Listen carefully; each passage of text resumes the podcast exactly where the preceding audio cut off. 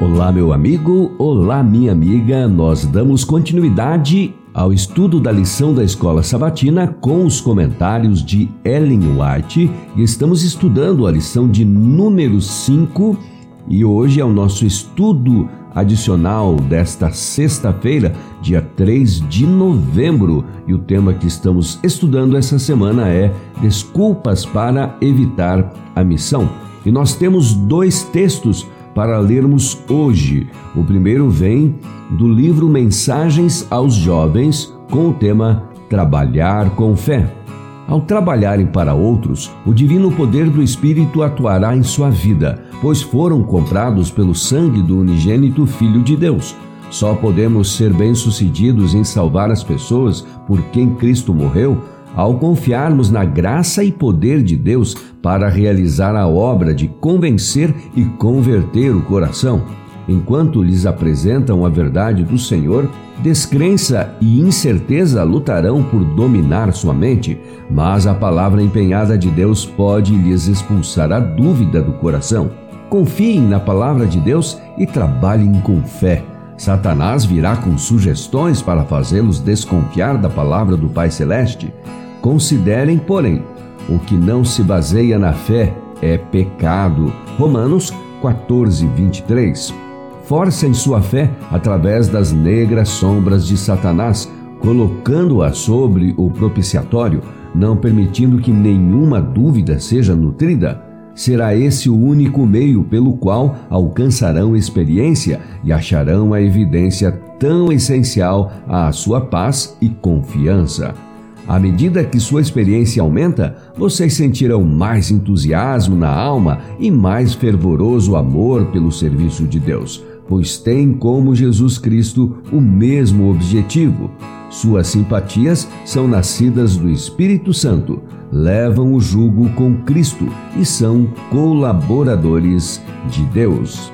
E o segundo texto que vamos ler vem da meditação olhando para o alto do dia 6 de junho, uma meditação lançada em 1983. O tema Agora é o tempo.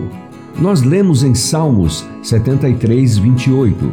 Quanto a mim, bom é estar junto a Deus, no Senhor Deus ponho o meu refúgio, para proclamar todos os seus feitos. Se já houve uma época na história dos adventistas do sétimo dia em que estes deveriam se erguer e resplandecer, é agora. Nenhuma voz deveria ser impedida de proclamar a terceira mensagem angélica.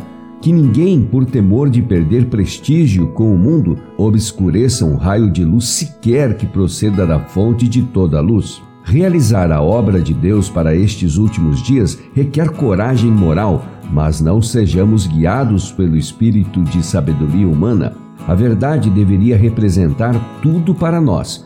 Deixai aqueles que desejam ficar famosos no mundo seguir o mundo.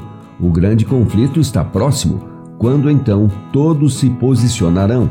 Todo mundo cristão estará envolvido. Diariamente, a cada hora, devemos ser influenciados por princípios da palavra de Deus. O eu deve ser santificado pelos princípios da justiça, misericórdia e amor de Deus.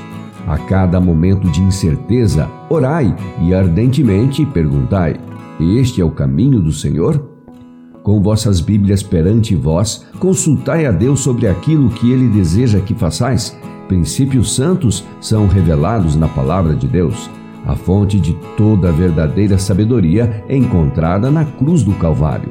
Por toda parte vemos evidências crescentes de que a mensagem que temos de Deus deve ser a última mensagem de advertência às igrejas do mundo. Contudo, os anos passam para a eternidade e as igrejas continuam não sendo advertidas. Ellen White comenta: Fui instruída a falar a meus irmãos e perguntar: Estamos conscientes de negligência? Foi-me dada uma mensagem após outra para nossos irmãos, encorajando-os a iniciar a obra em todo lugar que se abra para tal. Se obreiros saíssem para o trabalho, o Senhor os abençoaria e tornaria seus esforços frutíferos. Ao ouvirem as razões de nossa fé, as pessoas se tornarão interessadas e se converterão.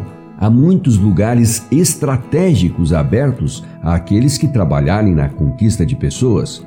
Não deveríamos ser egoístas em reter obreiros muito tempo num lugar, mas estar dispostos a nos sacrificarmos para que a obra possa ser iniciada em outras cidades que necessitam da luz. Conclamemos aqueles que foram convertidos do erro para a verdade e se tornarem missionários para a proclamação do conhecimento da verdade. Elaborai alguma forma de tornar-vos relacionados com o povo.